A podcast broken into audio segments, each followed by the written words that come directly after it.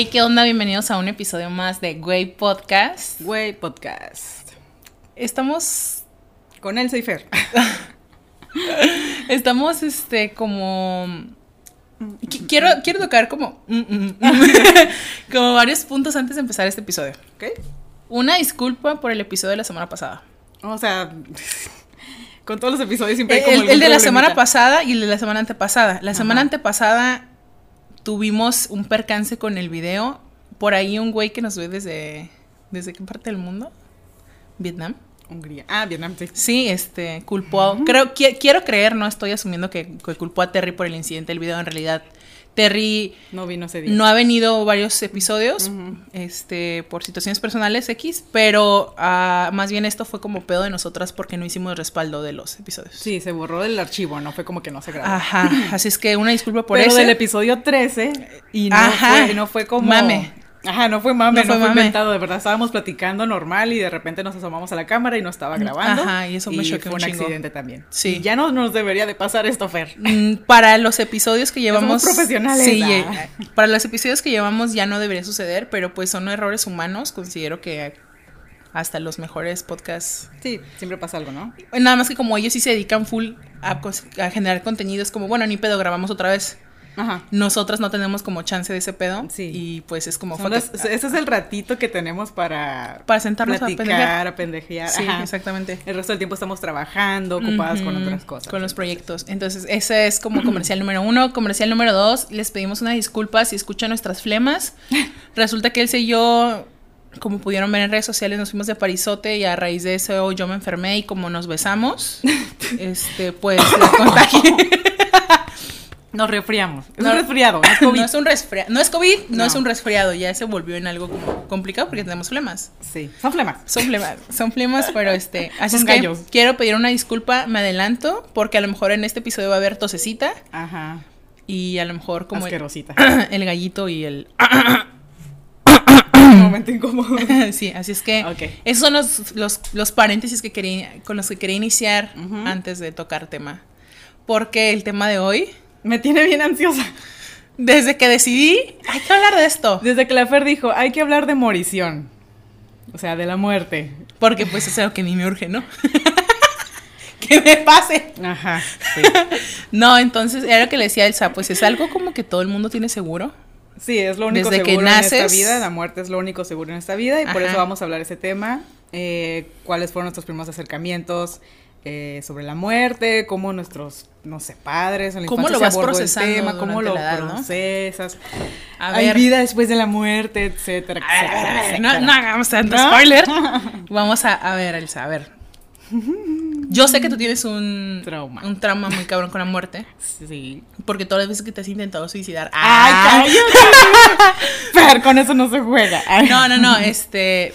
Pero traes como un trip, ¿no? Muy cañón. No es cierto, mamá, nunca me intentó suicidar. No es cierto, eso es mame mío, señora. Sí, Este, broma. yo sé que, que traes como un trip muy cañón con esto. Sí, Vamos a remontarnos a tu infancia. a mi trauma. O sea, ¿desde cuándo fue que tú captaste que existía la muerte y que eventualmente es algo que nos espera a todos? O sea. ¿cómo fue que, que, te- que- que estuviste en contacto, que te dijeron, ah, se murió y nunca más va a volver?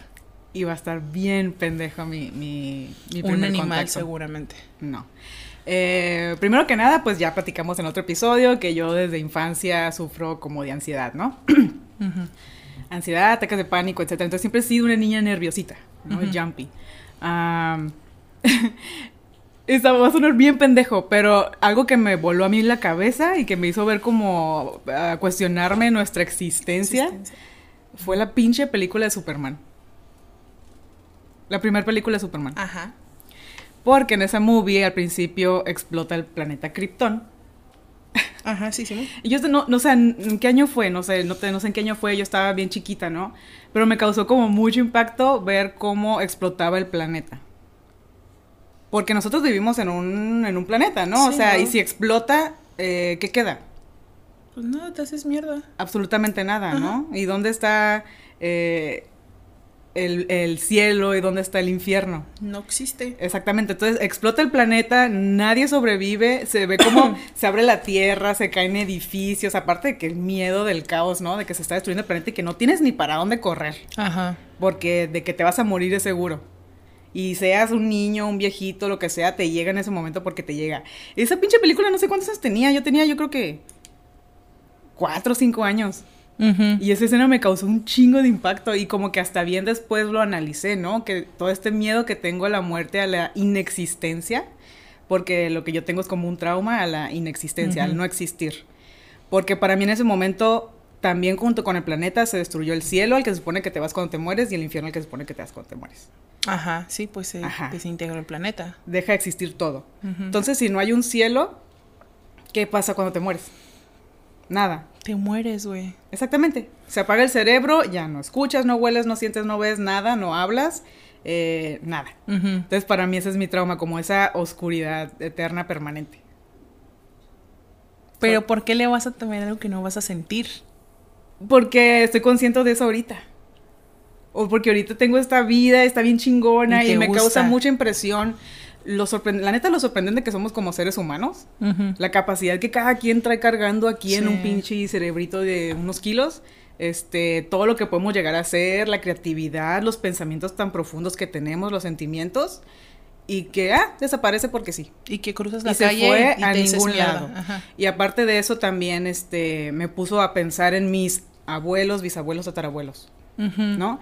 Que así como estoy yo, y eso lo pensaba así desde bien chiquita, así como estoy yo sentadita aquí viendo la televisión, algún momento estuvo mi abuelita haciendo algo, ¿no? Sintiendo lo mismo que estoy sintiendo yo, pensando las mismas cosas que estoy sintiendo yo, mis tatarabuelos, bisabuelos, toda esta gente que ya murió y no existe y que nadie se acuerda de ellos ni sabe quiénes fueron, tuvieron una vida tan intensa como la que tengo yo ahorita. Y ya es nada. Y eso me va a pasar a mí. Sí. Y eso me, me traumaba bien cabrón. Te trauma, muy cabrón. Fíjate que ya no lo siento tan, tan fuerte como antes. Antes el simplemente, el simple hecho de estarlo platicando y ponerlo en palabras eh, me causaba ataque de pánico. Ahorita ya lo puedo platicar. antes me iba como a la cama y ese es el momento en el que te pones a pensar en cosas al momento de quedarte dormida. Y este, y me estaba tratando de quedarme dormida y me ponía a pensar. Ah, porque también, o sea, el presente es lo único que existe, ¿no? Entonces el día que me voy a morir va a ser un día como hoy, como, estoy, como me estoy sintiendo ahorita. Entonces ahorita como me estoy sintiendo yo ahorita, va a ser el momento en el que me estoy muriendo y, ya, ya no hay nada más, ¿no? Entonces estaba en la cama pensando, un día voy a estar aquí en mi cama, en mi cama quedándome dormida, pero ya va a ser mi último día. Es la última vez que voy a estar en este lugar. Sí, así de que, no sé, me, me, ponía como bien intensa a pensar. No, no, es que sí está muy cabrón. Y cierras los ojos y ¿qué vas a sentir? Pues que ya ni voy a escuchar, ni voy a pensar, ni nada, o sea, ya nada, así. Es que sí está muy cabrón. En mi caso, yo. Yo no supe que era morir, o, más bien la muerte, tal cual. Hasta te puedo decir unos 16, 17 años, que fue la primera pérdida que tuve en mi vida. Pero desde niña, mi abuelita pagaba sus servicios funerarios. Porque yo desde que me acuerdo, mi abuelita era una ancianita. Sí, sí, sí, los abuelitos. Entonces mi abuelita pagaba sus servicios funerarios e iba un señor de la funeraria todos los sábados o viernes a la casa y tocaba la puerta y yo le gritaba a mi abuelita, abuelita es el señor de tu cajón. Y mi abuelita me iba y pagaba y regresaba y me decía, pendeja, te puedes morir tú primero. Que tú seas una niña y que yo sea una anciana no significa que yo me tenga que morir primero. Ay, gracias, abuelita. Mi abuelita era muy intensa. y me dijo, todos nos vamos a morir algún día. No importa si eres un bebé, un muchacho, un adulto, un viejito. La gente se muere en cualquier momento de su vida. Pero yo era una pinche escuincla era como, mi abuelita se va a morir primero, esta anciana. Y entonces eso fue como que yo analicé el pedo de la muerte, ¿no? Era como que, ok, pues todos vamos a morir. Pero mi trauma era como exactamente la muerte de mi abuela. Yo nunca pensé ni muerte. No, porque era la más Ni en la de mis papás, ni en la de mi hermana, no. Era como, ¿y cuándo va a pasar? ¿Cuándo va a pasar? Porque si ya está haciendo este pedo, ajá, porque si ya está haciendo este pedo es porque a lo mejor ya. va a pasar. Entonces yo la veía dormida en su camita, o es que se quedaba dormida en el sillón y yo le ponía la, el dedo en la nariz como, ah, está respirando. respirando. Hasta que hace unos cinco años mi abuelita pues muere y eso ya es como otro punto durante el episodio. Pero de todas maneras, para mí fue como, wow, o sea, todos nos vamos a morir en algún momento. Y en realidad nunca me ha generado como... Conflicto. Porque pues está chido, te mueres, güey. O sea, ya, ya, no más, no más nada. O sea, está, sí está muy mamón, como dices, que de pronto e- es impactante como esos pedos de que te dicen, es que se, se acaba, se murió. Pero no manches, yo lo vi en la mañana, yo platiqué con él, hablé con él por teléfono, me Sí, mandé es que un mensaje con él. somos- seres que, que no solamente somos nosotros, conectamos con muchas personas. Exacto. Y desaparece y deja de ser y es como, ah, ¿dónde se fue todo? Sí, Eso. porque está, está, está muy, muy mal pedo ese hecho de que las muertes inesperadas, por ejemplo, de que, ay, que, que- Cuando son jóvenes o... como lo que pasamos hace unas semanas con un compañero del trabajo, ¿no? Imagínate que tú, que, que el morrito se sale de su casa para ir a trabajar Y no regresa. y te hablan para decirte que está en el hospital Y ya. y ya. Y es como, güey, no tenía por qué ir a verlo yo al hospital, él tenía que haber ido a hacer sus pedos y regresar a la casa. Entonces, por eso me acuerdo que mi mamá siempre me hace como mucho énfasis en cuando salgas de la casa, nunca te vayas enojado con nadie Sí, y despídete porque no sabes si vas a regresar o si alguien vaya a regresar. sí, para quedar como bien, ¿no? Ajá, de que bueno, al menos este me Me despedí de él y en la mañana y. No, y nos, no quedamos, no nos quedamos enojados porque y no te vas a quedar todo el puto tiempo de que no manches, nos peleamos, nunca le pedí disculpas, no lo abracé, no le di un beso y pues ya se murió, ¿no? Entonces Sí. eso está como Sí, fíjate bien que. Que a mí no me traumaba el momento en que fuera a pasar, sino el hecho de que va a pasar. O sea, no, no tripeaba de que siendo una niña me podía morir siendo niña. Para nada. Eh, de hecho, mi papá siempre nos dice, nos decía cuando estábamos niñas, ¿no? Cuando hacíamos, somos cuatro niñas y hacíamos berrinches y si lloraba una, lloraban todas, ¿no? Entonces mi papá siempre nos decía, ya no lloren, no lloren, guarden esas lágrimas para el día que yo me muera. mi papá nos decía, pero te quedas como, What? primero como que, ay, güey, ¿se acaban las lágrimas? Sí. Es, como que, ah, no sé, es algo fuertecito, ¿no?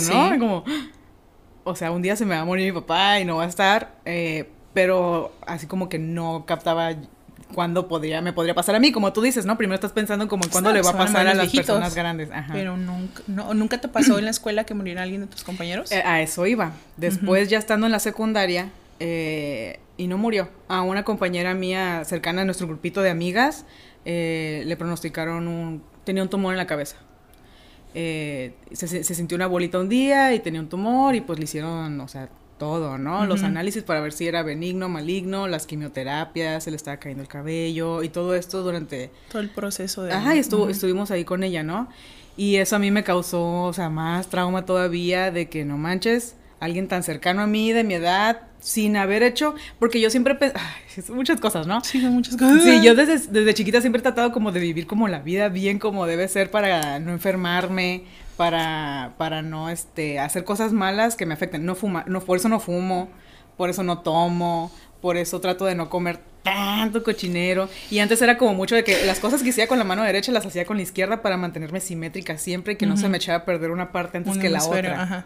Así, o sea, entonces el momento en que pasó esto con ella, la ni- y era la niña más inteligente del salón, perfecta calificaciones, este, y que le pasara a ella sin haber hecho nada malo en su vida, como, o sea, a cualquiera le puede pasar. No importa Sí. qué tan bien estés viviendo, qué tan mal estés viviendo tu vida, en cualquier momento te puede pasar algo así. Pues sí, porque, por ejemplo, es típico, ¿no? Siempre eh, pones el ejemplo de la persona fit. Es que si te cuidas, tu cuerpo es un Sí, templo, bla, bla, bla, vegetariano, te da más ¿Cuántos pero- deportistas no se mueren Mm. en, por ejemplo, los futbolistas? ¿Cu- ¿Cuántos no les ha dado paros Sí, también. por- jugando? Y llevan una vida fit. Sí, o, por, ma- o a lo mejor, no sé, el corazón les Ajá. falla por estar en el entrenamiento, cosas así. es ¿no? que en realidad yo siempre he considerado que tienes que vivir el día. Y como dice mi mamá, el cuerpo es sabio, o sea, si...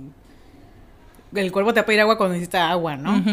Y cosas así. Ajá, si no, no quieres estarlo dulce, forzando a huevo de que, dulce. ajá, si te antojito Si quieres chocolate, pues, tragarte un pedacito de chocolate. Ajá, si quieres comer fit un día, come fit un día. O sea, el pe- sí el pedo está en la constancia. Sí, pero eso de Pe- estar como traumado por querer vivir más tiempo. Ajá. Ándale, por ejemplo, la gente que no acepta la edad, Ujú, Ándale.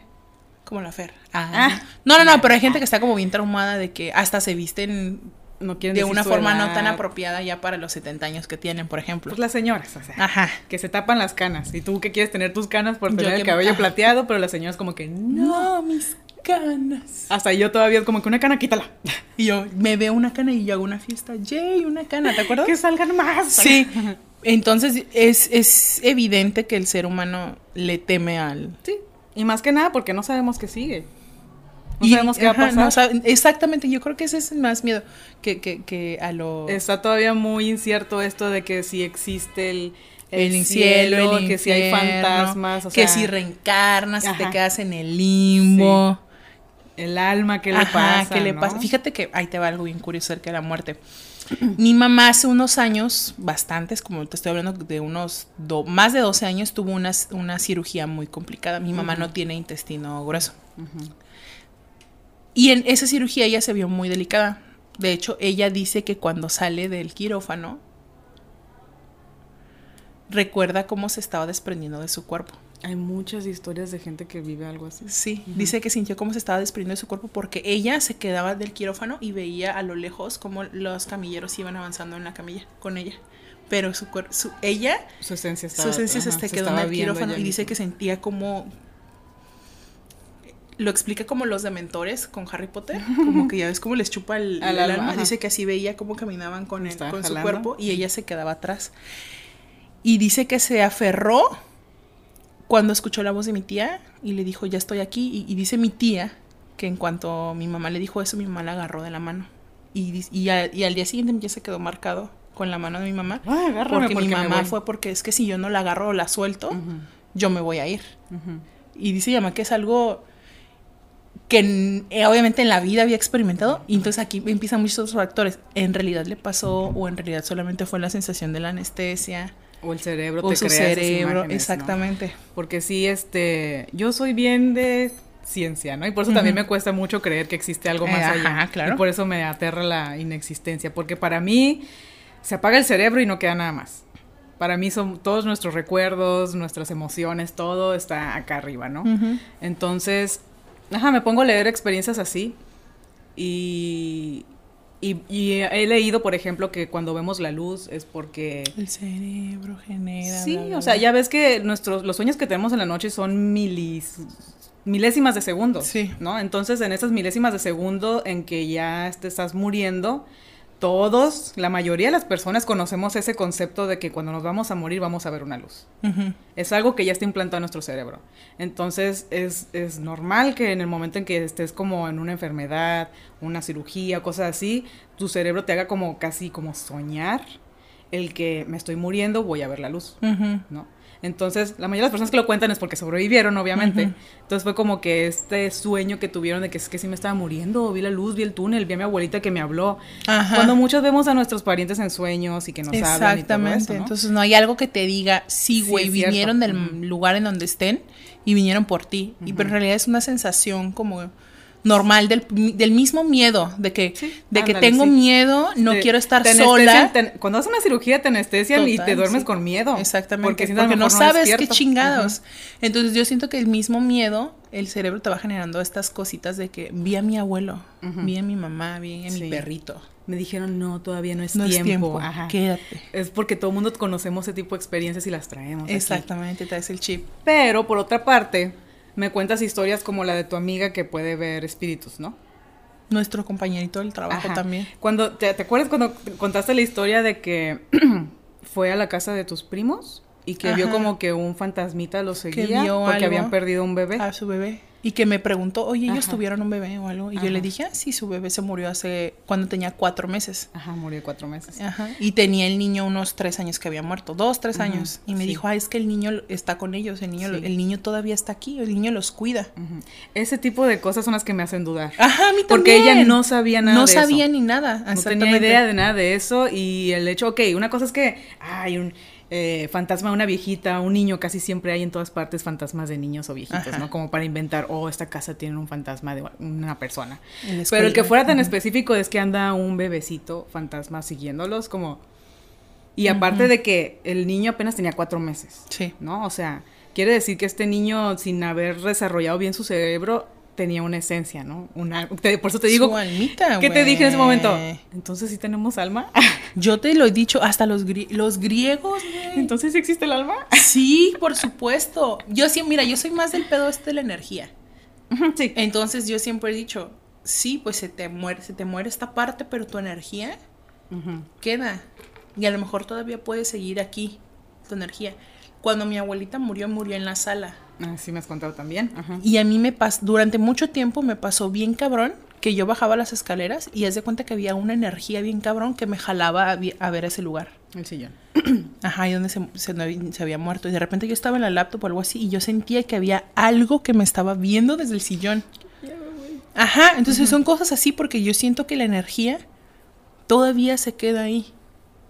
O sea, yo creo que es como está, somos tanta energía que está como bien sí, cabrón sí. poder desvanecerla toda de un chingazo. Sí, sí, sí. Mi, mi suegra nos cuenta, por ejemplo, que ella, la casa de mis suegros, eh, ha pasado muchas personas por ahí, ¿no? Pero de la familia. Como que en algún momento vivió su hermana con sus hijitos, ¿no? Con sus sobrinos. Y anduvieron los niños y se criaron en esa casa y después ya se mudaron a su propia casa, etcétera. Ujú. Entonces que en- hay momentos en los que ella está sola lavando trastes y siente como que corren los niños por detrás de ella. O sea, como que esa energía de cuando sus sobrinos vivían en esa casa chiquitos y jugaban y corrían por ahí, por el pasillo. ¿no? Este, a veces la siente todavía. Sí, puede pasar. Y no son personas muertas. No. O sea, simplemente la energía. que estamos eh, dejando nosotros cuando habitamos un lugar. Como nuestra oficina de San Diego. Ajá. que, te que el pasillo de el pasillo de abajo no me daba miedo porque era normalmente estaba muy transitado todo el tiempo Sí. pero el pasillo de arriba era un pasillo súper gigante Oscuro, largo. oscuro y muy y muy largo y de pronto caminar por ahí para poder bajar las escaleras era Te como, hacía como, "Oh, o sea, tengo que yo salía correr". corriendo porque es- era co- se siente pesado pero es el pedo este de, decíamos del feng shui de cómo Un día hay que la hablar de, de eso. Hay que investigar Ajá. bien sobre el Feng Shui porque a mí me gusta mucho todo ese trip.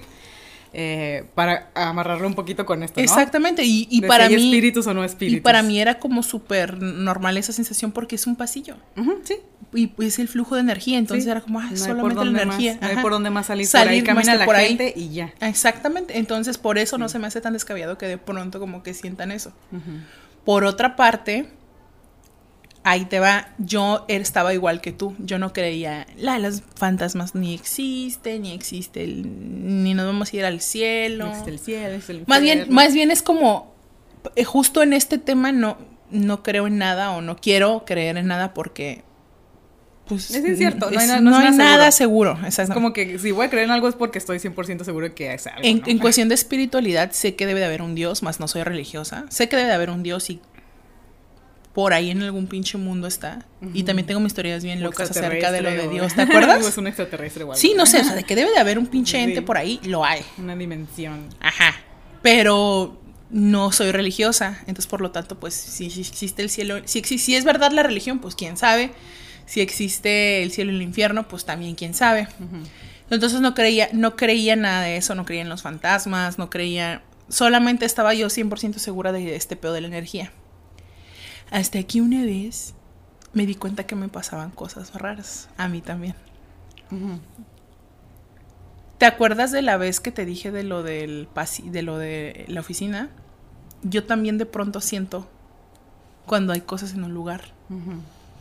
Pero es solo como que yo no veo a nadie, yo solamente me pasa ese pedo de que percibo una energía. ¿Y te acuerdas que te dije? Es que pasa, es que alguien está atrás de mí, ¿te acuerdas? Ajá, sí. Y que Carlos me dijo, y Carlos es un compañero que sí lo, los puede ver, Ajá. y me dice, sí, a veces pasa a un lado de ti. Camina por detrás de nosotros. Ajá, y me dijo, y a veces se queda ahí en la esquina contigo. Sí, porque tenemos un compañero que él, uy, tiene un chingos de anécdotas. Sí.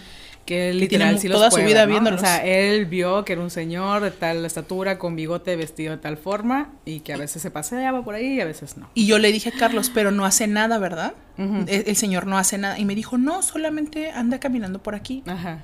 Porque se siente solamente esa energía, o sea, no se siente, no, no se siente como miedo de, ah, cabrón, va a hacer algo. No, Sí. solo es esa Como que energía. hay alguien parado atrás de ti. Como que sientes que alguien camina atrás de ti, pero volteas y no hay nadie. E- ese tipo de cosas me han estado como pasando últimamente. Y también algo súper chistoso, como que siento como cuando la gente se va a morir. Curiosamente, me ha estado pasando como de que... Como ese... Una premonición. Ajá, como que Una dices, premonición. ay, me siento como rara y empiezo... Y, y me han pasado como ciertas situaciones y yo que, que no, no manches, se va a morir y se muere. Extrañamente, exactamente, te lo juro. Entonces, no sé, es, es como... ¿Cómo? ¿A qué se- en qué? es, ¿En qué momento de mi pinche vida te, te pasan estas cosas? Y, y era algo que yo no creía, güey. Yo no creía en nada de estos pedos. Pero extrañamente... A lo mejor son coincidencias. A lo mejor pueden ser coincidencias. Ajá. Ajá, porque yo también a veces le, le- quiero encontrar el- el- La la, lógica. lógica. Y digo, bueno, a lo mejor soñé con él y coincidió que Ujú. se murió. Que a mucha gente le pasa, ¿no? Soñé contigo y me hablaste por teléfono. A Jorge, a Jorge le pasa Ay, no muy manches. seguido. Pero puede ser pedo de energía también. Que los atraes con tu pensamiento. Puede ser. Sí. Pues como ah, me poquito mencionamos en el episodio anterior de la teoría del universo, las energías que atraes, etcétera, ¿no? Eh, cuando una persona a lo mejor está pensando en ti, ¿no? Está como dirigiendo atención a tu persona y sabe, o sea, de que te va, voy a hablar con él, luego habla por teléfono en la mañana Sí. y algo de esa energía, no sé, ya esos japoneses creen que tenemos como un hilo rojo conectado con nuestra, Ajá. nuestra alma gemela, o sea, que estamos conectados de alguna forma, Ajá. ¿no? Estoy como bien curada ya saber qué pasa. Sí, porque al fin y al cabo, pues todos... so- eh, lo curioso es que es esto, que, y ya hablábamos en, en el episodio de las supersticiones. Todos los seres humanos tenemos la necesidad de creer en algo. Pues sí, saber qué pedo con nuestra Ajá. existencia. Y entonces está padre que tú creas unas cosas y que el fulanito de tal crea en otras cosas. Y está bien también no creer en nada. Entonces lo curioso es como escuchar. Cuando coinciden las y teorías, cuando ¿no? coinciden es como. ¡ah! Y cuando empiezas a tripear el pedo, aún Pues está más teorías loco. de un continente a otro y así. Sí. A ver, ahora, Elsa, dime, ¿cuál es la pérdida más grande que has tenido en toda tu vida? La muerte de alguien que te haya... Fíjate que a pesar de que soy bien miedosa de la muerte y todo eso, eh, no he tenido así como yo personalmente algo, una pérdida que la sienta como que... "Ah". O sea, han fallecido mis abuelitos, pero pues abuelitos, ¿no? Ya estaban grandes, no tenía yo mucho contacto, relación con ellos, entonces no me causó mucha impresión. Pero no, yo no, ¿No? no he sufrido de una pérdida. Entonces sí. siento que el día que, ah, no, por eso ni siquiera quiero pensar cuando, Sí, se, cuando, cuando mis papás, alguien, ¿no? ajá. Mis hermanas. eh, eh, existen estas extorsiones telefónicas, ¿no? De que... Tengo a tu hermana secuestrada. Ajá. Pues le hablaron a mi mamá, ¿no? Una vez. Y que tenemos a su hija y que no sé qué. Y casualmente fue un día que mi hermana cruzó al otro lado, entonces No. sabíamos que no podíamos tener contacto con ella por teléfono, pues porque no llega la señal al otro lado, cuando no se podía. Entonces era como búscala donde está, así, y, y fue así como mi- microinfarto de que no mames, que le pase algo a mi hermana. Entonces de verdad no quiero ni imaginarme qué me va a pasar cuando tenga una pérdida grande. Nah, pues es algo que nunca nadie puede... Hospital quiere- psiquiátrico Ajá. la Elsa, porque... Fíjate que yo no he tenido pérdidas así como... Para mí las catastróficas obviamente serían mis papás, mi hermana, ¿no? Ujú, Pero eh, la muerte De mi sobrinito, el bebé, me, que fue la primera vez que alguien de mi familia se moría, Antes que tu abuela. antes que mi abuela se murió el bebé, para mí fue como, no manches, es que ¿por qué? Ajá, ¿Por bebé qué, ¿Por qué si es un bebé? de cuatro meses que... ¿Por qué si mis primos deseaban tanto al bebé? ¿Por qué? Ajá. ¿Por qué si iban a ser buenos papás con él? Y empiezas a tripear más cosas, ¿no? Sí. ¿Por qué gente que ni quiere se embaraza? ¿Por qué gente que los avienta? Y empiezas pa, pa, pa, pa, pa, pa, pa. Ujú. Y pues, me- eh, como fue el primer contacto que tuve realmente con un- una pérdida, sí me Y tan trágica. marcó, sí. Porque es un bebé. Y La segunda fue mi abuela. Y también empecé como, eh, mi abuelita se dejó morir, básicamente. Sí, ya estaba grande. Estaba grande, ya. no, no quería ya nada, Ya ya se quería morir, ya. dejó de comer, bla, bla. Y después eh, fue, me pasó eso como de que, pero ¿cómo si hoy estaba aquí Sí, y de repente entra a su cuarto y ya Sí. no estaba? Todos los días le has de comer, la Ajá. bañas, la Y ya no cargas, le haces y de está. repente ¡plum! Y después del ya no está, fue bueno, ya no está. Pero es que ya la teníamos. Es que no puedo creer que haya sido así mi abuelita. O sea, ya, se dejó morir. Sí. Después fue eso, ¿no? Y después fue, qué egoísta estoy siendo. Sí, que ya estaba sufriendo, que ella ya ya no... huevo la quería yo tener aquí. Sí, ya no siente, ya ya no no siente la fuerza, ya Sí. no, o sea... O sea, pues, es que realmente sí, sí es un proceso pues de aceptación, ¿no? Sí, de que Y- nosotros somos los que los queremos mantener aquí con nosotros, pero pues ya, Pues ya. o sea, legalicen la eutanasia. Sí, la neta, por favor. si ya se Y quieren el- ir, ya. Sí, y el tercero pues fue mi tía que, que me crió como mi mamá en tiempo en mi infancia. Y pues con ella fue el pedo de que no me pude despedir. Ajá. De que me hubiera gustado haber ido a verla por última vez, Sí. ir, ir a verla, abrazarla y decirle que la quería mucho. Es que se lo dije y ella lo sabía, pero como que me empezó eso. Y ya cuando, tiene poquito lo de la muerte de mi tía, fue en noviembre, pero ahora que lo analizo, digo, la última vez que la fui a ver fue cuando fui a México al Vive Latino. Y ahora analizo esto. Mi tía se enfermó y tuvo una eh, enfermedad un poquito compleja en la que obviamente se fue acabando poco a poco. Y lo analizo así, qué bueno que la vi cuando todavía estaba bien, qué bueno que comí con ella, qué bueno que la abracé, que, y que la besé así como yo considero que mi tía hubiera querido haber sido recordada. Entonces dije, qué bueno que no me tocó verla en condiciones en las que a lo mejor hubiera No sido hubiera para mí horrible. O a ella no le hubiera gustado que la vieras así. Exactamente, entonces digo, bueno, ahí cuando te puedes pensar, ¿no? Por algo suceden las cosas. Sí. Y, y a lo mejor van a decir, ay, qué mamones, pero la neta, la pérdida de Amanda, Ah, ¿tu perrita? sí, güey, me dolió un chingo porque fue como, güey, También era un bebé. era un bebé. Era un, bebé, era un perrito, era un bebé. Y, es y, y empieza a pensar en la negligencia de otras personas por no hacerse cargo del perrito. Sí. Y yo sí lo quería, yo sí le iba a invertir tiempo, yo sí le iba a cuidar. Sí, ya te veías con ella. Entonces yo dije, güey, yo me acuerdo, una vida con me ella. acuerdo que mi hermana ah, me, destrozó, o sea, analizó esa escena y me destrozaba. Yo se le acerqué a mi hermana de que despídete porque la voy a llevar a que la duerman y mi hermana la abrazaba y lloraba así con los ojitos cerrados. No, mi perrita. Mm. Ajá. Entonces, ah, son un montón de cosas, ¿no? Que dices, güey, yo sí la iba a cuidar y, Sí. ¿sabes? Como, no mames, pinche vida. Entonces esas son como las únicas que me ha tocado. Y obviamente el que más me trauma es como pensar en la muerte de mi mamá. Sí. Y más cuando ya vengo Sí, no yo cargando una serie de Ah, de que eventos ajá. con Que de que hospitalizaciones y eso. Entonces como de que no, güey. No manches, o sea, no. Yo me voy primero. Ajá. ¿Y qué dices? Me quiero morir yo, yo me primero. voy primero, sí. Ella- tú eres fuerte, ma. Yo me voy primero, please. Te lo juro, así yo siempre pido eso de que Lo "Ay, que no sabes es que si te mueres tú, se muere ella también de dolor. No, Claro que sí. ella es fuerte. Mm. Ella ha pasado muchas cosas, ella es fuerte. No, no manches. Ay, qué tema tan difícil. Ya sé. A ver, entonces ahora, ya que hablamos de eso y tocaste un punto importante ahorita, ¿crees que existe algo después de la muerte? Ay, es, pues es la pregunta más complicada de la existencia, yo creo. Eh, mi lógica me dice que no. Ajá. Y es lo que me ha traumado toda mi vida, de que no, no hay nada. No hay nada. Que simplemente dejamos de existir. Y, y un comediante se llama Bill Burr, lo, lo dice en uno de sus stand-ups. eh, que, o sea, ¿cómo eran las cosas antes de que tú nacieras? ¿Dónde estabas tú antes de que nacieras? En los huevos de mi papá. O simp- simplemente no, ex- No existía. No existías. O sea, ¿qué se sentía en ese momento? Nada. Pues eso es lo que sigue, nada. Nada. Y es que Y está... esa nada es como que, ¡ah! pero sí, porque yo aprecio un chingo estar viva. O sea, Ujú. yo la verdad nunca me, nunca, a pesar de todas mis depresiones y ansiedades, y si he sentido esa depresión de que, ah, ¿para qué sigo viva si no disfruto nada? Y hasta la, hasta la psiquiatra me preguntó, este, En algún momento nunca has pensado. ajá, siempre pues, te pregunta, típico ¿has, pensado en el suicidio? Y yo le, y así en lágrimas le dije, no, pero entiendo por qué la gente se suicida. O sea, entiendo 100% por qué se quieren matar. O sea, porque de verdad, ah, es horrible, no sientes nada.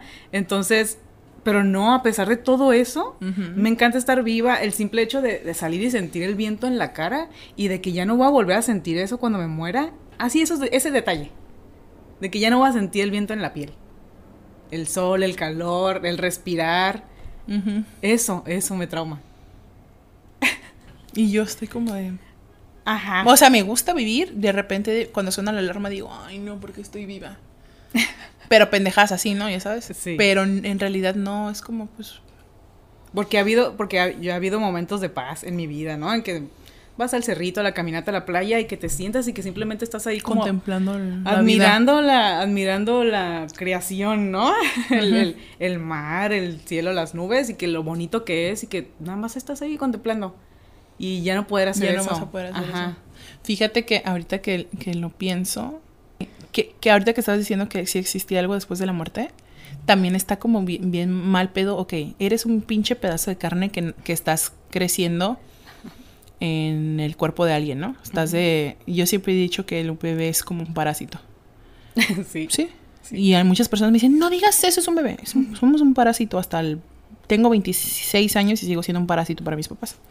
Les chupo la energía. Y el dinero. Somos parásitos lindos. Ahí está la pinche película, ¿no? Por ejemplo. Entonces, este...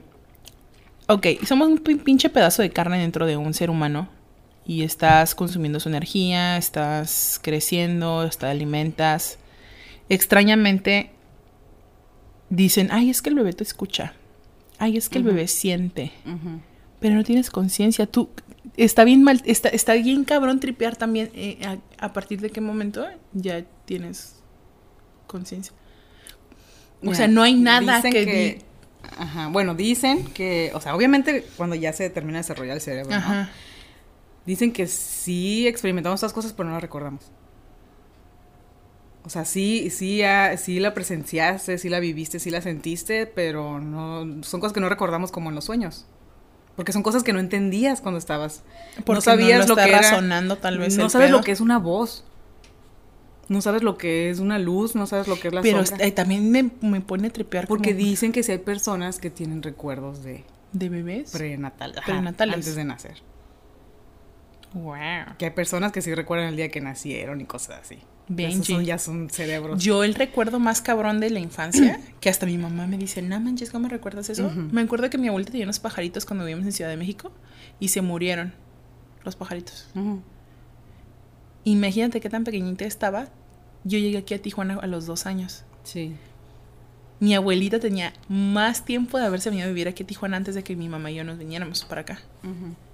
Pues es un bebé de meses. Era un bebito de meses, de un año, cuando se murieron los pajaritos. Y yo recuerdo como mi abuelita sacó los pajaritos de la esa madre y los puso como en una madre, los envolvió y los enterraron. Ajá. ¿Y ¿Te acuerdas de eso? Y mi mamá dice, no mames, tú eras un bebecito cuando pasó ese pedo. Entonces a mí Sí. también me impresiona como a partir de qué momento ya empiezas a tener como esa realmente conciencia, ¿no? De, de sea, tu pinche existir. Y está bien loco que tu primer recuerdo de meses es Sea cómo un- se murieron Sea la pajaritos. muerte, o sea la muerte, dicen, unos pajaritos se murieron. Pienso que es esa impresión, porque también, mi- ya como dije, mi primer recuerdo de, es de estar en una cuna y que algo me despertó y me asustó, ¿no? Como que un Miedo. ruido, un miedo me despertó y lloré, y mi mamá me sacó de la cuna y me cargó, ya no llores, ¿no? Este, no hay nada, no hay nada, y me volvió a acostar y me volví a despertar porque volví a escuchar algo, este, me volvió a sacar de la, no pasa nada, pasa nada, y así no pude dormir, todo, recuerdo que no pude dormir toda esa noche, porque algo me estaba asustando. Y este, y ya. ¿no? Y, y bien curioso porque también siempre he tenido implantado en mi cerebro, y no sé si es porque es algo que soñé cuando estaba muy bebé, pero siento que es algo que hasta yo sentí antes de nacer. como en el vientre de mi mamá. Tengo como este recuerdo de, de, de una bailarina de ballet en un escenario. Como una Y no lo puedo explicar. O sea, como de como si mis papás estuvieran sentados en como una pista de baile y gente sentada alrededor. Como si yo estuviera viendo desde la pista de baile, pero también al mismo tiempo soy como que esa bailarina que está bailando en la pista de baile. Y es algo que siempre, siempre, siempre ha estado conmigo. Qué loco. Sí, es como, y, y así como que desde cuando lo recuerdo, o sea, siempre, siempre. Está bien raro eso. Hay personas que dicen que tienen recuerdos de sus vidas pasadas. ¿Crees en la Sí, reencarnación, Fer?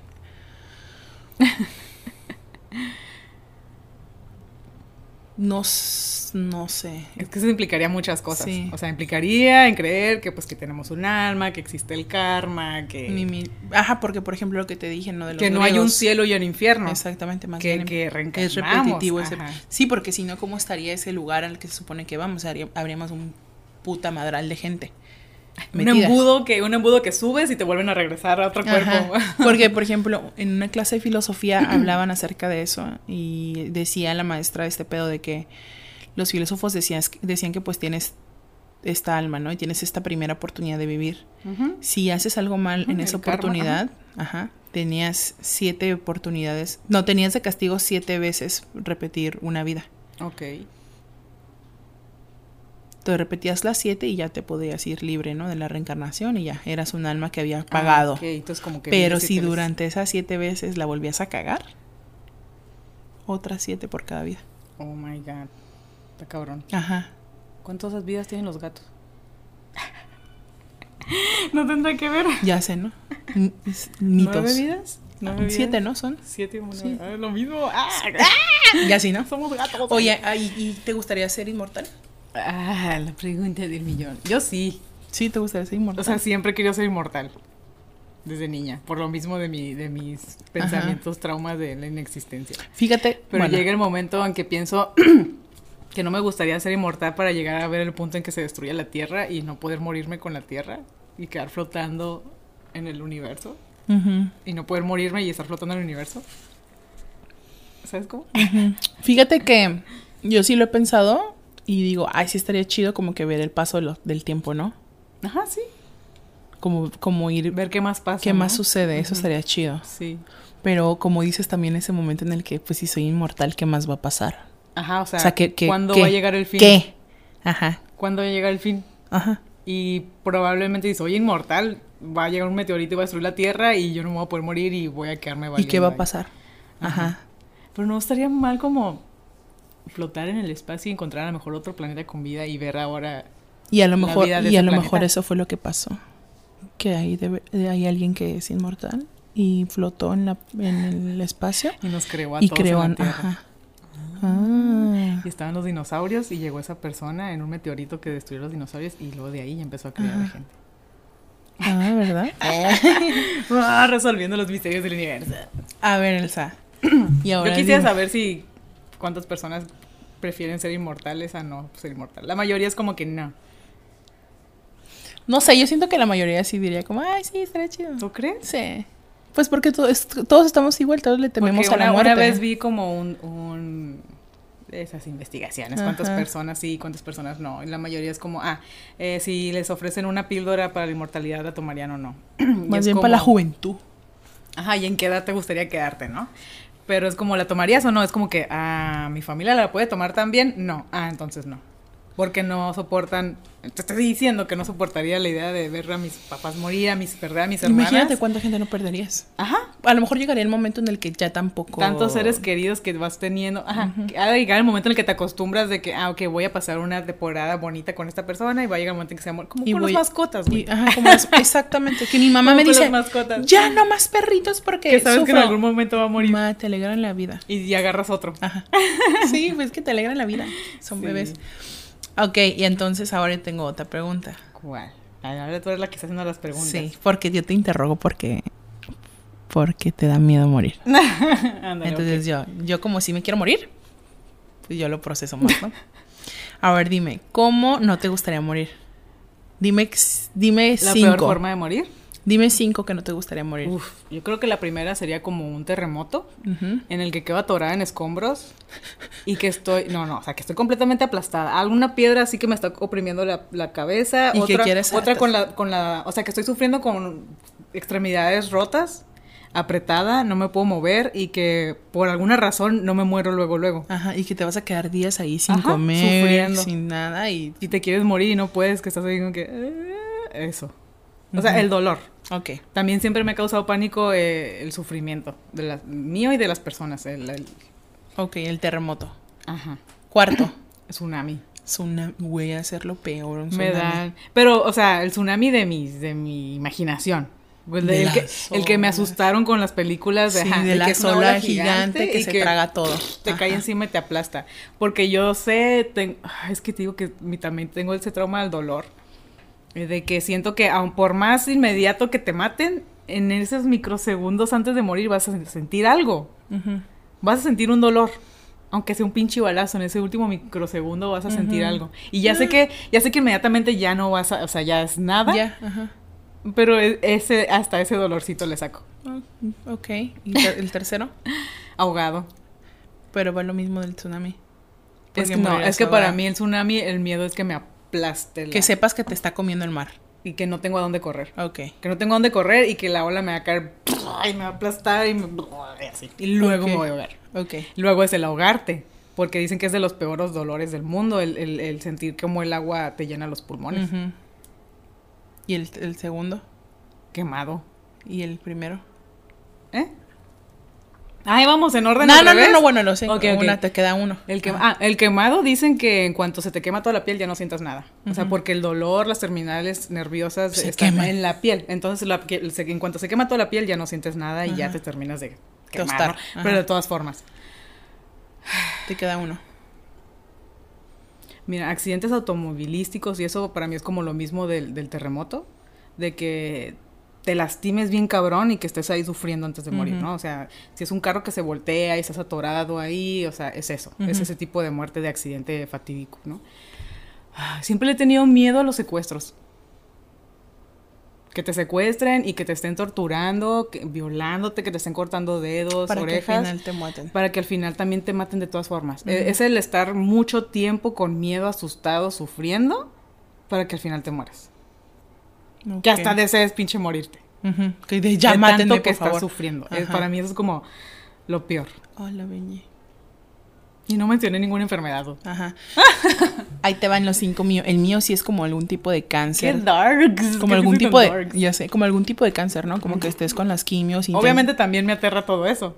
Claro, pero pues ahí tienes más probabilidades. O sea, estás sufriendo, pero a lo mejor ahí tienes una posibilidad de que te salves. Pero de todas maneras, es como, Esperanza nunca muere. es como el signo, o sea, escuchas cáncer y sabes que es sinónimo de Uy, muerte. Que se caiga el avión también. Ajá, a lo que te, a lo que te iba, a un accidente así como de que se cae en un avión o... Aunque mira, es que el avión para mí es, es lo mismo. Estás ahí, sabes que te vas a morir y que a lo mejor se va a estrellar y va a ser tan inmediato que no te vas a dar cuenta, pero a lo mejor en ese inmediato, ahí sí sientes algo y ya. O sea, es eso. Bueno, yo lo voy a poner lo aquí. que le saco. El cáncer, Ajá. quemada, ahogada. Y últimamente me maman bien cabrón los juegos mecánicos, pero Ajá.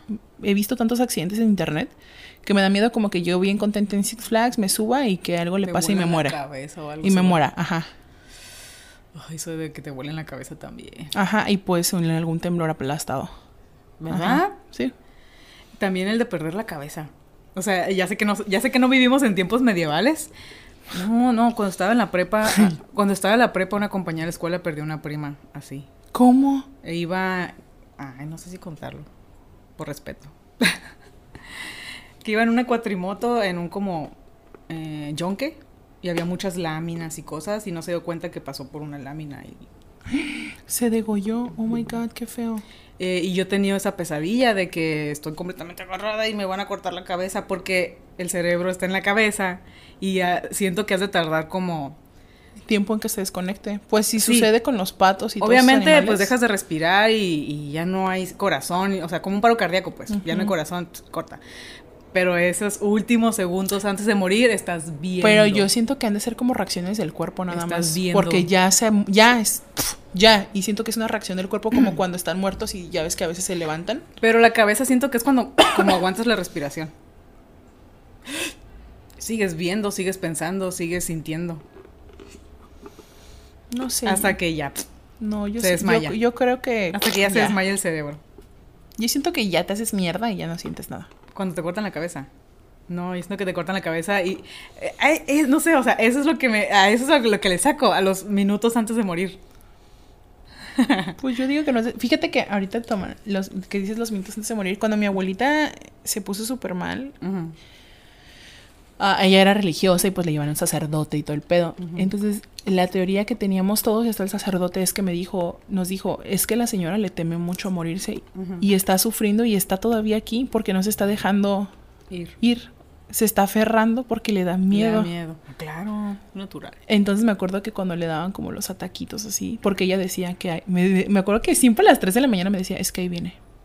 Y me va a llevar y yo no me quiero ir, no sé qué. Y yo le decía, yo- así voy a estar yo de viejita. Y el doctor, No y, quiero- ahí el doctor digo, no y, el sacerdote me decía, entonces cuando pasen esas cosas, dile que se vaya, o sea, anímala a que se vaya. Sí, de que Entonces- relájate, ajá, entonces cuando me decía esas cosas en la madrugada, yo la agarraba, abuelita, vete, está bien, tú sigue, tú ve con él, mira, nosotros vamos a estar bien, te vamos a extrañar mucho. Energía positiva. Sí, yo le decía, te voy a extrañar mucho y te voy a echar mucho de menos porque no te voy a poder besar ni abrazar.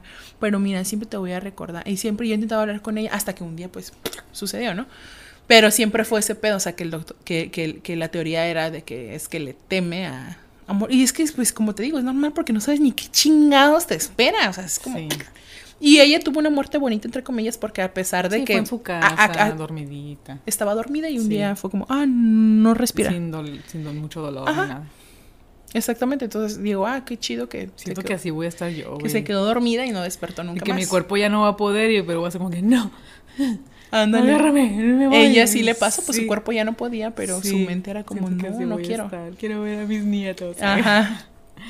Ah, Ahora sí, Elsa, dime, Oh my ¿cómo God. te gustaría Estamos llegando al final. que fuera tu funeral? Hoy, 17 de julio, porque ya dije la fecha, ¿no? O sea, es- Sí, sí. ah, hoy 17 de julio grabamos este episodio, ¿no? Ajá. Hoy 17 de julio, te mueres. Ajá. Ahora sí toco madera. Hoy 17 de julio te mueres. Mira, o sea, todo este desde que empezó el episodio me he sentido como bien guanga. Entonces dime, ¿cómo te gustaría que fuera tu funeral? Hoy 17 de julio te moriste y tu funeral es mañana. Mañana, domingo 18. Pues yo creo que todos lo decimos, ¿no? Nadie quiere gente triste en su funeral. Es como bien difícil. O sea, pero híjole. Me gustaría que fuera como en Big Fish. ¿Cómo se llama la película? Que este. Bueno, ahí, ahí es como la imaginación del señor, ¿no? Que lo va cargando a su hijo y va como viendo a las diferentes personas que conoció a lo largo de su vida. Este. No sé, o sea, si van personas a mi funeral, que fueran personas que conocí alrededor de mi vida y que.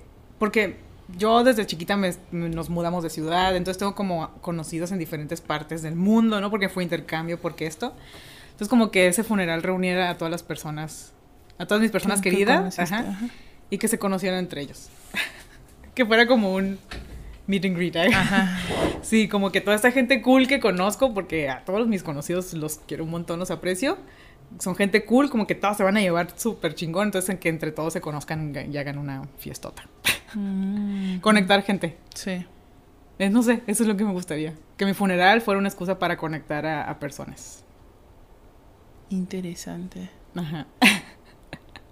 vaya, vaya. ¿Y tú? ¿Has pensado en tu funeral? Claro.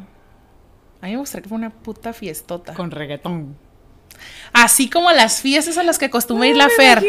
Que todo el mundo se ponga súper guapo, agarre como su mejor outfit, se maquillen, se peinen. Las cubetas de cerveza en el, en, el, ataúd con la Fer ahí. Sí, que lleguen y se. Que te pongan entre los hielos, así como esos. Ya, que, vayan con mi ataúd bailando como el, video de los Dude, Que sea una hielera de esas gigantes de hielo con cervezas en lugar de un ataúd de esas blancas. Y yo allá adentro. Sí, que haya fiesta, que se empeden. Y, o sea, más bien que celebren sí, que celebren mi vida, así como yo en algún momento como fue, y que pongan música y que se empeden y que cuenten chistes. Sí, la verdad es que mucha gente lo habla así, ¿no? Es, es como muy imposible evitar que se sientan Sienta tristes las personas que nos conocen. Ay. ¿Qué? ¿Quién tocó la puerta? Es la puerta del baño. Sí, es como muy imposible que se sienta tristeza. Sí. Pero yo creo que la mayoría estamos de acuerdo en que no queremos que la gente, o sea, celebre mi vida en lugar de lamentar mi muerte. Y es que si te das cuenta, los funerales siempre son lapsitos de tiempo en los como que te desconectes y se te olvida dónde estás. Y empieza a platicar, oye, fíjate que vi la semana pasada. Y te ríes, ¡ajá! Y de repente llega alguien que conociste y, ¡ay, güey! Se murió. Y entonces empieza a llorar. Y ya luego pasas el lapso de tiempo otra vez y. No estaban tantos funerales como para ti. Yo sí, y me he percatado de eso. Porque de repente, como que se te olvida el pedo de, ay, oye, qué bonito te, se te ve el color de cabello. ¿Dónde lo estás pintando? No, no, no. ¿Y cómo te lo cuidas? ¿Sabes qué? Siento que estás ahí. O sea, ¿a qué vas? ¿A qué estás ahí? vas a de apoyo moral porque se murió. Y, luego ahí va lo triste. Yo siempre he dicho. Ver verlo una última vez, pero es como así y ya después ya no tienes nada que hacer. No, y, ahí, te, y, ahí te va el agüite. Normalmente, como dices, es que en un funeral siempre me gustaría que fuera para conectar gente. Tristemente, cuando alguien de la familia se muere, llegas al funeral a ver un montón de gente que tenía años que no veías. Ajá, sí. Me acuerdo, en los, funerales que he ido era de que, ay, Fer, ¿cuánto tiempo sin verte? ¿Por qué chingados, escúchenme todos, por qué chingados se tienen que esperar a que alguien se muera para, conectar para volver a conectar? Sí. ¿Por qué? Digo, qué chido que la muerte de alguien esté sirviendo para que veas a alguien y al mismo tiempo qué mamón que tenga que irse alguien de este pinche mundo para, para poderse juntar otra vez con, alguien. amigos. Ajá. Eso está bien ojete. Sí, porque no somos más conscientes de todas las personas que, de que estás aquí, parte de nuestra vida. Hace unos días yo andaba agüitada y se lo platiqué a Terry y Terry me dijo, no te agüites, bla, bla, bla, reconecta otra vez con gente. Tienes amigos de la universidad que tienen tiempo que no ves, háblales y a ver qué están diles una cheve. Tienes amigos de la primaria que tienen años que no ves, háblales y diles, güey, una cheve. Vuelve a reconectar y eso está bien. Sí. Entonces, ¿por qué tienes que esperar hasta que alguien ya valió cake? Sí. Para, ay, güey, ¿cómo es este estado? Para volver a ver otras Ajá, exactamente. Eso está bien, mamón. Y, a mí me ha pasado de que en mi familia, al menos, uh, o, son las bodas o son los funerales. Sí. Y a veces es como, a las bodas ni van, pero al funeral es como, oh, el funeral, es que tengo se, es que, se murió. ¿no? Sí, entonces como, ajá. Está como bien mamón. Sí, pi. Y para este episodio tenemos preparado una dinámica. Ay, viene lo difícil. Entonces yo le dije a Elsa, ay, que es una dinámica, güey. Hay que pensar que... Vaya dinámica. hay que pensar que... Nos que, que, que, nos cargó el payaso. Que me, que, le, que me cargó el payaso a mí y que tú tienes que hacer el speech de mi funeral. Y luego voy a hacer de cuenta que a ti te cargó el payaso y yo voy a Sí. hacer el speech de tu funeral. Sí, escribimos nuestros es- speeches, discursos de funeral, güey. ¿Qué A ver, güey. ¿Quién quieres que yo empiece a decírtelo o tú me lo dices? No, primero. no, mejor tú dímelo a mí. Estoy toda aguadita. así No, porque ah, ¿qué te va a ser te- más complicado escuchar lo que yo te diga y luego ya no vas a poder leerme o viceversa. Yo creo que va a ser igual para los dos casos, ¿no? ¿Chinchampú? ¿Qué es eso? Piedra, papel, tijera. Sí, piedra, papel o Ok, tijeras. Una, dos, tres. Piedra, papel o tijera. ¡Ah! ¿Yo lo digo primero? Sí, Ok. sí, te gané. sí. Ok. Oh Dice. Oh no my veas, ve la no, cámara. sí. No leas, no, No. veas mi texto. ¿Qué tal, ¿Qué tal si hacemos esto? Yo me volteo. Bueno, para mí va a ser más fácil si tú te volteas y no me estás viendo mientras leo. ¿A ti no te importa? No, a mí no me importa. Quiero que te voltees. Voy a agarrar el micrófono así Vamos a pensar sensualmente. en- Ya me morí. No, Ok. Elsa ya se murió y este se murió a la edad de 33 años. Ok. Ok, es como el presente. Te moriste y yo me morí. Entonces, este, voy a empezar, ¿ok? Y dice así. Ah, ¿Puedo agarrar el micrófono? Sí. Porque me es como complicado la laptop. Ok, dice. hace cinco años tuve la oportunidad de conocer a Elsa en un workshop de una de las actividades que ambas disfrutamos hacer, que es el lettering. A simple vista, la primera impresión que me causó fue una chica bonita, talentosa y tímida. Cinco años después, nuestros caminos se volvieron a cruzar. Ahora la percibo más feliz, más contenta y más segura. Es difícil hablar de alguien que no estará más con nosotros, y más por este cliché que conocemos todos es que hay que atesorar los momentos lindos vividos. Amiga, a pesar de tener una corta amistad de 10 meses, te doy las gracias por estar siempre conmigo y para mí. Por esas veces en los cafés y comidas donde pedimos tantas cosas distintas para compartir. La procrastinación sin fin viendo esos zapatos y prendas que anhelamos comprar. Las salidas a bailar hasta que no sintieras las piernas. de nuestros videos de comida como las buenas gordas que somos. Por taradear canciones random durante el día. Por comentarios espontáneos que me hacen reír. Por impulsarnos a los que estamos a tu alrededor a seguir nuestros sueños y metas. Por ponernos el jirugaru todo el día. por ponerle catsup a todo. Por enseñarme el mejor latte que he tomado en mi vida en el Pichinos. Por hacerme reclinar el asiento y terapearme en mis días difíciles. Solo por ser tan tú por tener nuestros tres bebés, por complementar nuestra amistad y mi existencia y hacer clic a pesar de ser tan distintas, por aceptarme como soy, como soy. Gracias por siempre brillar. ¡Ah! Y sé que siempre que haga alguna de esas actividades estarás a mi lado. Siempre celebraré tu vida, amiga mía. ¡Ay! Don't cry. No te moriste. No, no me morí. De hecho, lo leí, lo pensé todo y como que, ok, no me morí. no te moriste, estás aquí conmigo. Gracias, Fer, qué bonito. ¡Ah! Estamos hormonales porque no van otra vez. Ay, qué dinámica tan fuerte. Sí. Ok, a ver. Ay, tú te fuiste muy personal, yo me fui bien filosófica. Ah, ok, yo sí me fui muy personal. Porque se supone que, porque se supone que te moriste, güey. Yo me fui bien Y filosófica. tenemos tres hijos y me dejaste abandonada con tres hijos. Cuéntales quiénes son nuestros tres hijos. No, no, no. Luego les cuento de los tres hijos. El podcast es uno de nuestros hijos. Es nuestro hijo mayor. Va. Ay, bueno, sigo yo. Agárrate. Agradecería que no me vieras a la cara.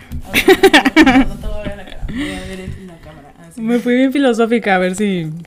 Bueno, ahí voy, porque eso va para largo. Son cuatro páginas. Yo, me canso. Ay, no, no, quédense conmigo, por favor. porque creo que aplica para, para todos. Hoy me declaro y admito que soy una persona egoísta. La Fer siempre decía que ya se quería morir. Entre broma y broma, pero tal vez era verdad.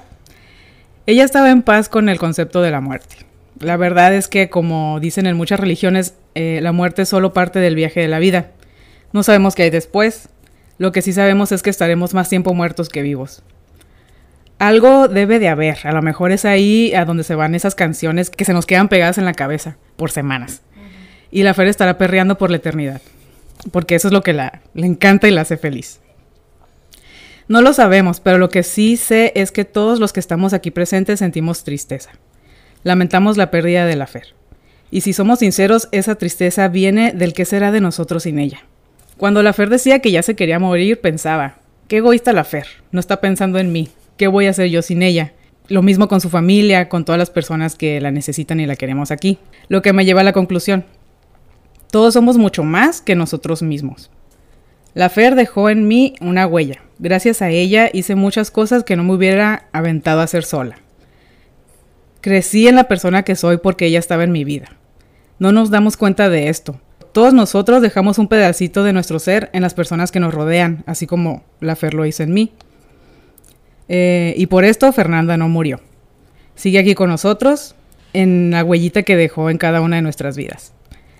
Fernanda decía muy casualmente que se quería morir porque no tenía aspiraciones, deseos o ambiciones. Pero la verdad es que al morir no nos llevamos nada de eso, ni experiencias, ni cosas materiales. Pero lo que sí realmente se queda es esa huella que dejas en las personas con las que te relacionas. Por eso es importante decirnos cuánto nos amamos, cuánto nos queremos y nos necesitamos los unos a los otros. Lo único que importa en la vida son estos lazos, porque gracias a ellos nuestras vidas son más amenas.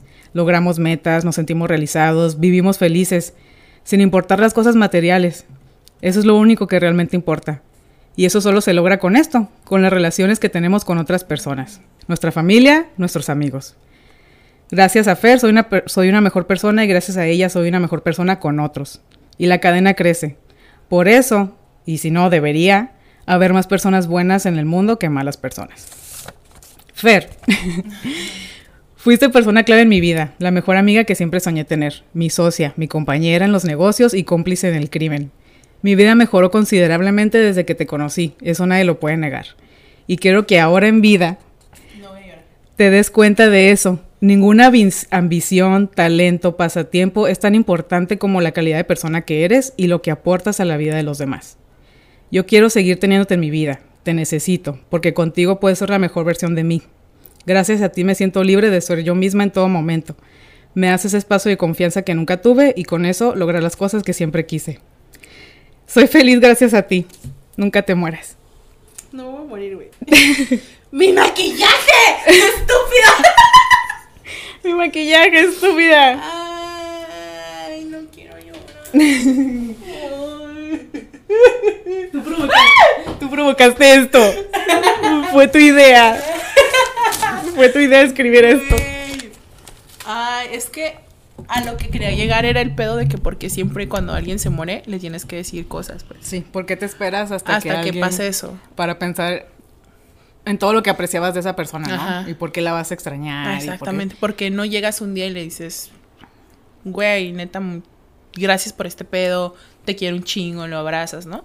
Normalmente siempre es como cuando se muere alguien, cuando te das cuenta, como dice el dicho, de uno nunca sabe lo que tiene hasta que lo pierde. Exactamente.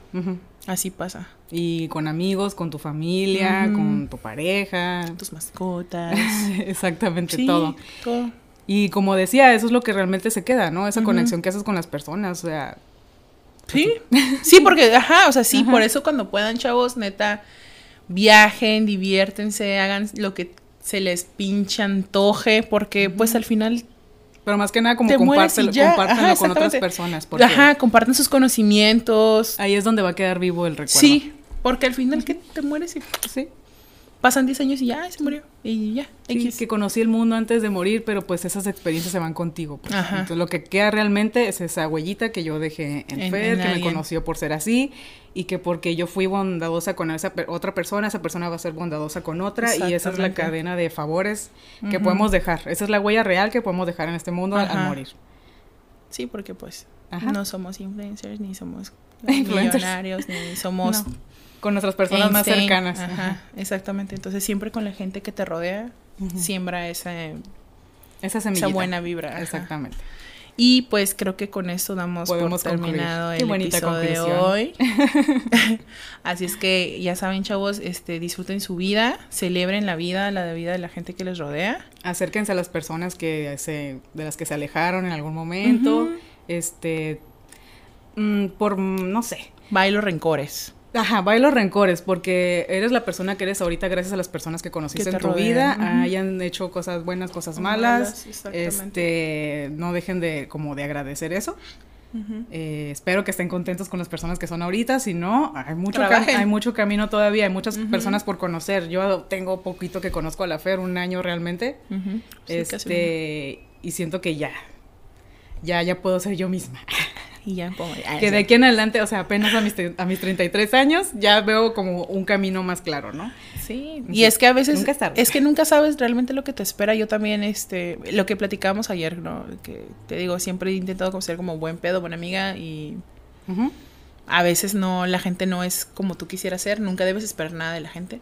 Pero pues siempre da lo mejor versión de ti, sin nunca importar. Sabes, nunca sabes cuándo un buen gesto tuyo o tú estar presente le salva la vida a alguien Exactamente, entonces... El impacto que tienes en otras personas. Este, como nota adicional, no soy suicida, no nada, solamente escucho, escucho la alarma y digo, ¡ay! Porque no me morí, quiero me dormir. encanta bromear. Ajá, pero no, estaba chida mi vida. No, al rato, al rato todo el mundo dice, no, la Fer, este, anda depresiva. Yo dice, dice mi carta, la Fer ya se quería morir. Entonces, no, solamente lo digo porque hay momentos en los que me estresa la gente y digo, ay, si estuviera muerto no tendría por qué lidiar con, lidiar con esto. Pero nada más son como de dientes para afuera, en realidad, sí, está chido. Y pues agradecemos a todos los que han estado al pendientes en los episodios, los que comentan, los que comparten, los que nos presionan. ¿El episodio dónde está? ¿Y cuándo va a salir? ¿Cuándo va a salir? Y salió el lunes cuando cuando iba a salir en viernes. ¿Qué no hay video? Neta, muchas gracias. Este, nos alegra el alma ver que hay gente que está como al pendiente. Ver que hay gente que te ve en los lugares públicos y te dicen, ¡ay, güey, podcast! Y que somos, la neta, no, no, tenemos como una comunidad muy grande. Pero siento que esa comunidad realmente... Las 50 personas que nos ven. Ajá, muchas gracias, neta. Pero es que la neta es gente como que cercana, pues, ¿sabes? Y este, y, y, luego también como la gente que nos se ha acercado a nosotros con las colaboraciones también está como súper interesante. Entonces, pues muchas gracias a todos. No olviden comentar, este, suscribirse, por favor. si tienen algún comentario que hacer acerca de, oye, ¿sabes qué? Este tema también estaría chido que lo tocaran. Adelante, siéntanse como con toda la confianza. Exacto. Muchas gracias a Strat por prestarnos el espacio. Y pues nos vemos la siguiente semana. Bye. Cuídense mucho. Se bañan. ¿Lo viste que